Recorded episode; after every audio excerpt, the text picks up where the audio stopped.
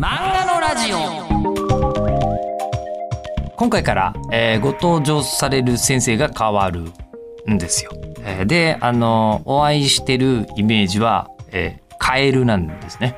基本的にはね。そうあの僕漫画大賞というのをやらせていただいていてその漫画大賞を取られた時にあのご登壇いただけるんだけどお顔はなしよって言ってカエルの被り物でご登場されてでも今日はさすがに素顔でお話は聞けると思うのですが、えーあのーここで告白しますが、えー僕漫画大賞の投票って一次投票と二次投票ってあるんですよ。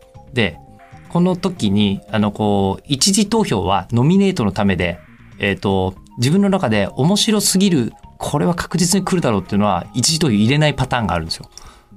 うん、あのそれよりもギリギリの当落線上のものを応援したいみたいな気持ちがどうしてもありで、えーブルーピリオドは読んだ時に面白すぎて入れる必要がないって一時とか思ったんですよね。懐かしいなあで2時で読んでやっぱりダメだ面白すぎると思って当然いまあ、入れるというようなことをしていた作品でなんで面白いかってすっごいこういろんな理由は感じてるんですけど、えーそれを今日は、えーご本人に、えーこれから聞いてみようという、ことでございます。あと10月からちょうどねアニメが始まるタイミングですからねということででは漫画のラジオ山口翼先生会スタートです。今日ご登場いただくのは山口翼先生でございます。お久しぶりですお。久しぶりでございます。よろしくお願いし漫画ます。大賞の時にお話を聞いて、ですね。えー依頼でございますが、あの時は全く喋れないで、あの、すいませんでしたこ。ちらこそ大変なところにご協力いただきまして。とんでもないです。ありがとうございます。お呼びいただき。えーでただ先に僕の,、あのすごい弱点を言っておくと、はい。あのー前に聞いた話をマジ覚えてない時があるってあ、全然大丈夫です。本当にあって。私もいやでも一日の、はい。なんかやっぱ人にお伺いする機会がすごく多いと思うので逆に結構そのあの漫画のラジオでもこうお話しされてあの先生がああ言ってたんですけどみたいな結構引用されることが多くてす逆にすごい覚えててすごいなと100聞いて4ぐらい覚えてるんですよ。の分の印象に残ったところをこうしかも僕が言ったというよりは浦沢直樹先生がそうおっしゃってましたよって言った方があ説得力あるかなとあの悪用しています。オフィシャルに出てるし。いやそんなことない。聞いてくださってるんですね。いやそうですねありがとうございます。えこれ結構作業中に、はい。やっぱりあのこう耳が開いてるから聞いてくれてるみたいな。そうですね。結構でも YouTube 流したりとかやっぱ頭暇作画期間が一番長いので頭暇でみたいな感じですね。ああ、なんかあの魚戸先生も、ねはい。もう手動かしてれば完成するからっていうことをパワープレイですよね。そう、ええ。でそれこそ、はい。もうやっぱり漫画家さんって、うん。あの脳を使ってる、今どこの脳を使ってるのかなっていうのが、かなり明快なんですよじゃあね。あーでもそうですね。やっぱネーム考えてる時はもう頭本当にずっとやってると頭もうぼーっとしてその後何もできないみたいな感じになるし。そそういう時って、えっと、作業作業というか、うんうん。あの体の状態としては、うんうん。えどっかこう喫茶店にいてずっと座ってるとかなんですか、あ喫茶店に行ってずっと書いてますね。ずっともうノートに、そうですね。ええ本当に書いてええ、って感じですね。で傍から見てると、うん。まあノートになんかずっと書いてる人だけど、うん。もう脳内はフル回転中なんです そうですね。でもなんかあんまりこうなんていうんだろうフル回転しすぎないようにあの作業を細分化したりとかしてまあ一回ずつのコストをできるだけ下げるようにしてやったりとかみたいな感じですね。でも傍から見るとなんかもううーんみたいななんか暇そうに見えるんじゃないかなっていう感じ。あの人はなんかずっと手元のメモに何かグズグズ人に見えているかもしれないけどそうですね。えしかも今のいくつも面白いとこあるなと思って、なんか最近聞いてはい。最近そういえばさチェスブームだって知ってる？チェスブーム？チェスブームなんだね世界的に。実は。えー、世界的に。あまりにも意外すぎてちょっとよ、あのー分かってなかったんだけど、なんか去年と今年でチェス関連商品の売り上げが11%になる ぐらいに世界にはチェスなんでですか？わかんないですけど、なんかいろんなゲームとかこれだけあるのに、チェスなんですって今。なんかオンラインで最近麻雀とかも流行ってたりするから、やっぱそういう感じだったりするんですかね。そうみたいです。オンラインとかももちろんすっげえ流行ってるし、えー、それ以外もみたいのがあって、で、トップチェスプレイヤーに注目が集まって、うん。調べた人がいるらしいんだけど、トッププロチェチェスプレイヤーって1試合で6000キロカロリーとか消費する。ずっと座ってるだけなのに。じゃあもうずっと甘いものとか食べてないとガリガリになってっちゃう。あだからもうあの藤井聡太くんがバンバンこう、そうですよね。食べてますよね。確かに、ええシンクロナイズドスイミングとかとなんか同じぐらいのカロリー感なんですかね。そうそうらしいですそそうらしいですそんな、ええそうなんですね。あの、えっとね、1試合のプロテニスプレイヤーの消費キロカロリーが多いらしい。っていう話を。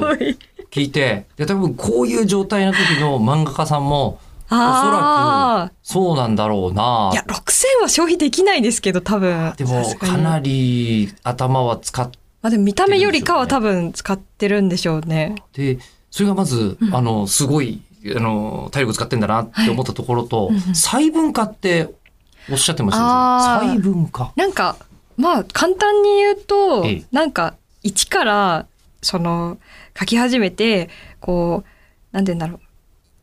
やるよりかは、あの、先になんか、もうザーッと書いちゃって、で、全部、その、投資で見れるようにしといて、あ、じゃあここつまんないなとか、ここでこの最後のが効いてきそうだから、こここうしようみたいな感じで、みたいな感じですかね。ああ、あの、じゃあ、ストーリーの出来方として、分岐で悩むというよりは、うんうん。もう、初めから最後まで、こう、こういうストーリー、この話、今回の話そうですねってい。うのも、まずできちゃう。一応そうですね。なんか流れとしては最初にプロット書いてあ自分の場合はですけはいはいあの箇条書きで出来事を書いてで今回はここを大事にしようみたいなのとかまあまあ、デアトラの成長の話にしようとかみたいなざっくりしたテーマ決めといてでそれを見ながらザーッと書いてでって感じですかね。なんかあんまり細かく決めるとそれこそ本当に60007000キロカロリーみたいになっちゃってはいもうもう頭わけわからんってなってしまうのでできるだけそうならないように 細かく細かくって感じですかね。しかも、ブルーピリオド、登場人物めちゃくちゃ多いですもんね。多いですかねそうなんでしょう。あの、多いと思いますあ。本当ですか、はい。で、一人一人の、こう、キャラクターが、あの、ものすごく膨らんでいるので、うんあうん。ありがとうございます。めっちゃもう、もう今回、よたすけくんの 最近のあたりどうなっちゃうんだろうと思いながら、ちょっとドキドキしながら、やめちゃうやめちゃうかなと思いながら、やめそうですもんやめね。そうギリギリって見てて、で、結構序盤から登場はしてるじゃないですか。うんうんうん、うん。でも、ここでこんなに掘り下げるんだ、みたいな。なんかもっと早く掘り下げたかったんですけどなんかいつの間にかこんなことにって感じですあ、。そうなんですね。いやーだからもう相当な、あの、こう、キャラクター数をこの厚みで掘り下げてるとなると、うんうんもう、この1話の枠に収めていくのが、毎回大変だろう。あなあいやでも本当1話に入れられる情報量ってそんな多くないなっていうのはそういうそういう感じなんですね。いやうんむしろ、ブルーピリオド濃い漫画だと思ってるんですよ。ああありがとうございます。読む側とすると、あの、なんていうんですかね、一コマ一コマの端っこまでやりたいことあるんだなって、すごい思いながら拝見してて、えーで、そうすると、あのーもう、ここの世界の外側にこんなに広がってんだろうなっていう想像をしながら読めるあめっちゃありがとうございます。タイプの漫画だなと思って、嬉しいです。えーだからそのストーリーを、そうですね。でもなんかこう足りないものを薄くするよりかはいははい。めちゃくちゃいっぱい用意したりとか、あと取材してなんか面白かったこととかでも全部入れると本当ラーメンの全部のせみたいになっちゃうので、まあ、あ的確なものを入れるようにした結果、後回しに後回しになってしまった話とかもあってみたいな感じですかね。ああの読んでる側は好きな作品が長く続くのは全然いい えー全然いいんですけど。そう確かに全部のせになるとチャーシュー乗ってんだったら煮豚はいいでしょみたいな、えそうなんですよね。えー両方乗っけるラーメン作ってもねみたいになりますもんわけわからなくなっちゃうので、ええっていう感じですね。うんこれあのもう一番最後のところから聞いちゃってる感じに今日なってますが、先にまあぐわっと戻して、はい。順番で順番で。ブルーピリオドに戻っていくはい。ことにしたいからここから思うんですけど、はい。えっとまずはい。山口先生って、はい。漫画描き始めたのって何歳ぐらいです？漫画でもやっぱちっちゃい頃からアニメ好き漫画好きええ。オタクみたいな感じだったのでえ。あのー書き始めでも本当ノートに書いたりとかししたのはもう本当幼稚園とか小学校とかおそんな感じですけどちゃんと漫画として一つの形にしたのはもう高校生とか大学生とかそんな感じですかあね。結構そこ期間ありますね。ありますね。やっぱい一本漫画描くのすごい大変なのでちょっと無理だなみたいな感じ。でですね。小中学生の時はあのチャレンジはするけど完そうですね。成はしないみたいな。それこそそののなんていうのあの横線引いてあるノートに端から鉛筆で書いていってみたいな感じで書いてもう途中で全部途中で終わってるんですけどみたいな感じでしたね。それ子供の頃は美術部みたいのがあったところなんですか。いやなかったんですよね。高校中学校の時も美術部なくて。ええええ高校が美術系だったんですけどでも美術系だと美術部とかないのであまあみたいな感じでそうそうそう。でも周りにあの、まあ、書いてる人がいっぱいいる環境だったのでっていう感じですね。あの中学生の時うんうん。にこう美術系にうん。進むうんうんうんっていうのって、あのどうなんでしょう？もうそれこそブルーピリオド読んで、うんうんうんあの芸大受験ってこんななんだって思うわけですよ。ああそうですよ思うわね。けなんで、うんうん。えっと、高校もう子供の頃からこうやって書いててみたいなところに突然八虎君がねあの挑んでいくみたいな話になるんですけどあの高校でうんうん。美術系に進む人っていうのは、うん。中学までバリバリ専門教育みたいなの受けてる？いやいやいや全然もうなんかなんだろう。まあクラスに一人はいるお絵描き好きなうんうん。翼ちゃんみたいな感じのあれですよ。でその進学するってなった時にあのお絵描き教室行ってたのでそこそこの先生があのまあ美術系の高校とかっていくつかあるんですけど、まあ、受けてみたらみたいな感じで言われてで特に志望校とかなかったのでおいめっちゃ楽しそうじゃんと思って受けたって感じですね。じゃあやっぱり実技とかあるんですか？実技ありましたね。あの、で、え、デッサンかな？推薦がデッサンで、あの、本、本ちゃんというか、普通の試験が水彩とか、なんかそんな感じだった気がしますね。でその時は、あの漫画を描きたかったのか、うんうん。そのいわゆる美術としての絵を描きたかったのかでいうあと、全然漫画描きたかったんですけほど、漫画、でも漫画っていうかストーリーっていうよりかは、なんかこう、イラスト描くのも好きだし、漫画描くのも好きだし、みたいな、まあすごく曖昧な状態のまま、なんとなく絵上手くなりたいみたいな感じで、まあ、そういう専門教育受けたらもっと絵上手くなるんじゃないかっていう、まあ、浅はかな考えで 言ってた感じです。まあ、高校生ですからね、まあしかももっとその前の中学生だし、ねで行ってみて、うんうん。行ってみるとやっぱり楽しかったりする、ああ、そうですね。すごい変な人多かったですし。あ、高校の段階でそうなんですか？高校の方が変な人多かったですね。そうなんですか？うーん。なんかその東京芸術大学っていう大学にその後行かせていただくんですけど、ええ。そこの方が結構やっぱ浪人してる方とかも多くて言うて二十歳超えてたりとか、まあ、ちょっとまままともっていうとあれですけど社会人経験あったりとかする方が多いので、なんか高校生の頃の方がもっとそのなんて言うんだろう浪人とかもなく、うん。そのなんか結構その私みたいにあのなんとなく絵上手くなりたいみたいな感じの目的そういうふわっとした目的で来てる人が多いのでなんか割とカオスな状態だったなっていう感じですね。カオスなんですか？カオスなうんそうですね。なんそれかこそカオスが現れそうなのはなんか文化祭とかやったりするとあー文化祭もそうですね。なんなんだろう。あうんそうですね。私高校の時に部活がかカレー部っていう。まず初めて聞きました今、えーカレー部。そうカレーを作る部活があって。カレーを作る部活？そこの会計をやってたんですカレー部の会計？システムはちゃんとあるんですね。そうなんですよね。じゃあ。そこのでも名物部活みたいな感じだったんですよね。カレー部？そはあ。うとかあとなちょっとごめんなさい。カレー部ちょっと興味出ちゃったカレー部どうやって活動するんですか？カレー部はあのーなんだあのテスト終わりとかえ。の午後すごい空いてる時とかあと土曜日で学校来ていい日とかにあのカレーを作って販売するみたいな。販売もするんですか？販売もしてましたね。食べてえ販売もしてみたいな、カレーを試験後終わりにそうですね。そう。で校内放送で、ね。あのカレーができました。調理室で販売しておりますって。校内放送で言われる。そうね。はあ。先生とかも買いに来てくれたりとかしてみたいな。みたいななんかそういうゆるさが許されてた学校だったのではい。なんかかなりあの、まあ、何でも OK みたいな感じで。逆に言うとやっぱそこでそのなんて言うんだろう。美大的な青春的なものとかそこで結構全部やっちゃった感じなので先に、先に。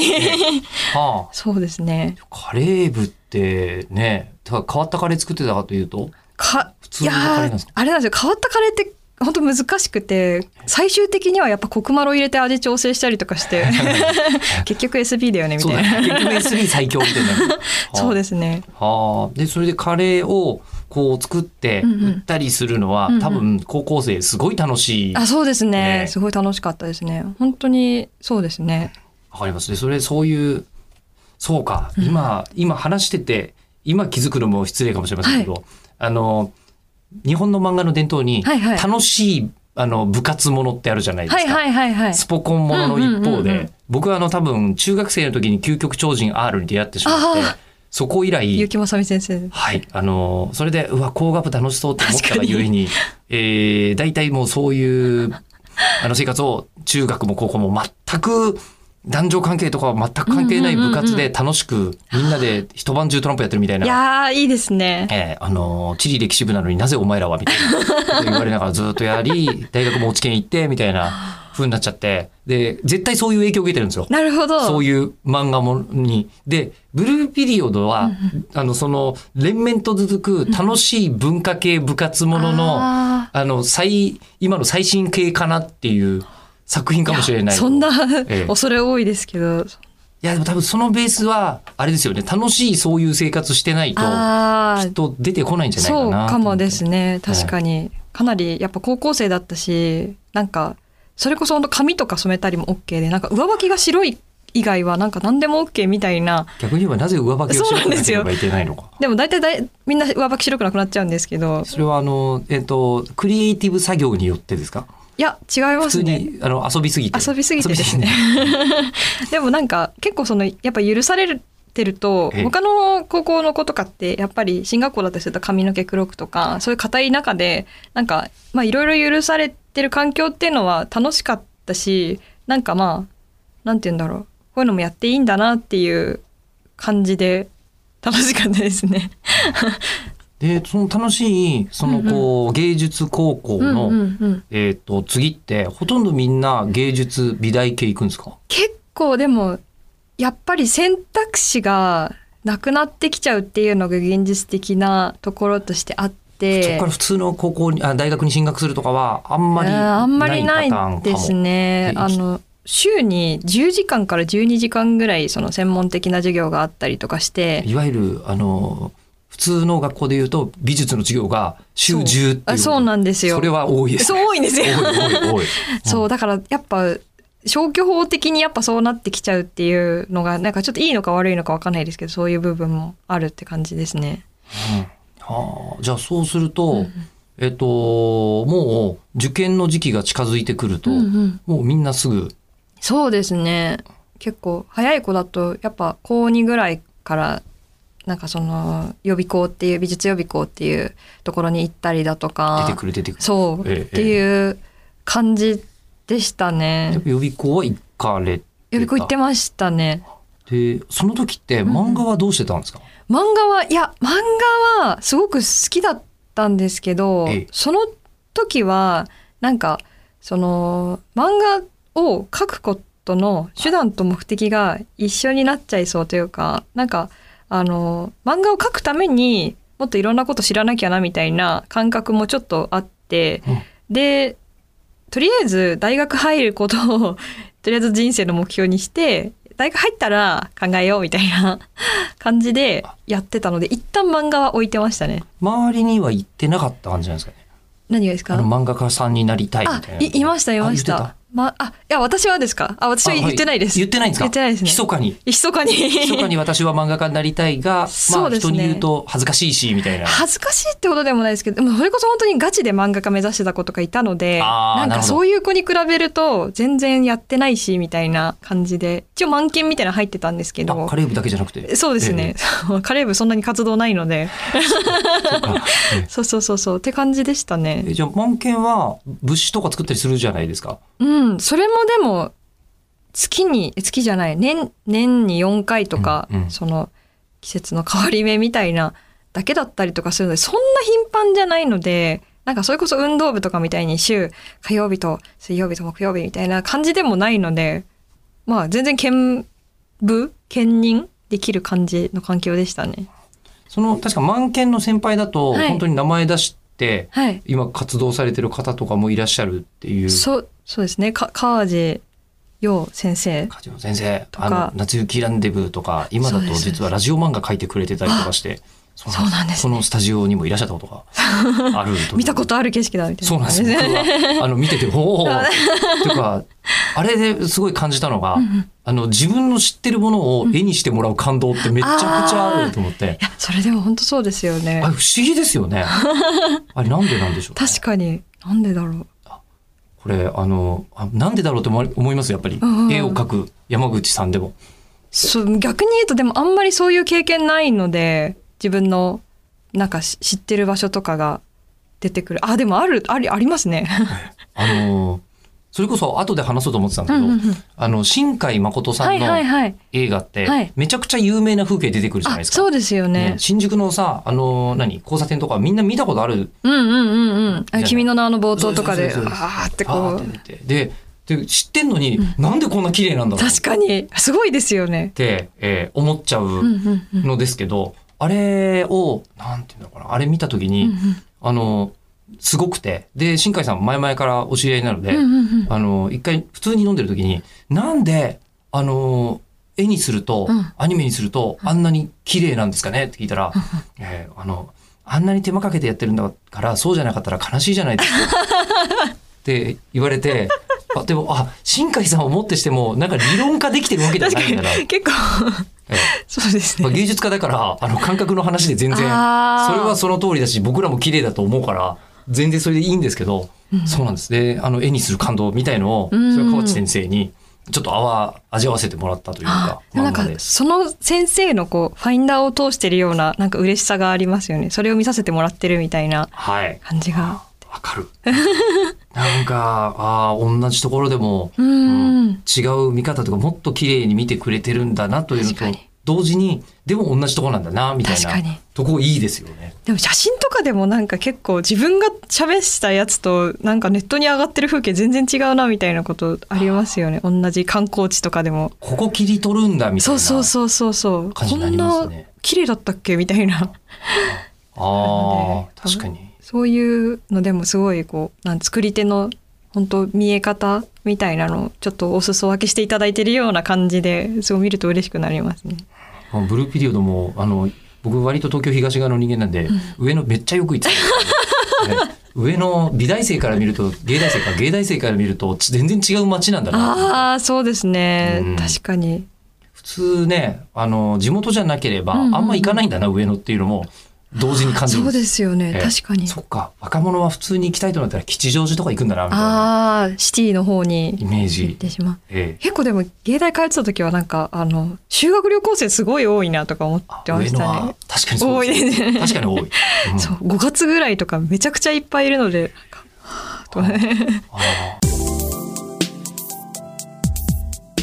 はい、えー、であの今これ後付け前付けっていつもは大体こうあの石川君のディレクターのね編集が上がってから、えー、と僕のところに深夜に連絡が来て深夜の一人のスタジオで、えー勝手に音源取って送ってるんで好き勝手に前枠後枠は喋れてるんですけど今日はですね山口先生いるんですよ。すいません。あの恥ずかしい。ここここをとら見られてるのは恥ずかしい、えーいやでしかも今日は訂正がありましてすいません。僕はあの河内先生ははるか先生でしたね。河内陽先生じゃなくて河内はるか先生でした。すいません。これは完全に私の間違いです。失礼いたしました。さてで、えー今日はこれまあ1本目でして次回は、えー芸大時代からデビューまでのお話を、えーお伺いできております。これはもうあの撮った後だからね言っちゃいますけどね。次回は9月の12日日曜日午後6時更新でございます。次回もお楽しみに。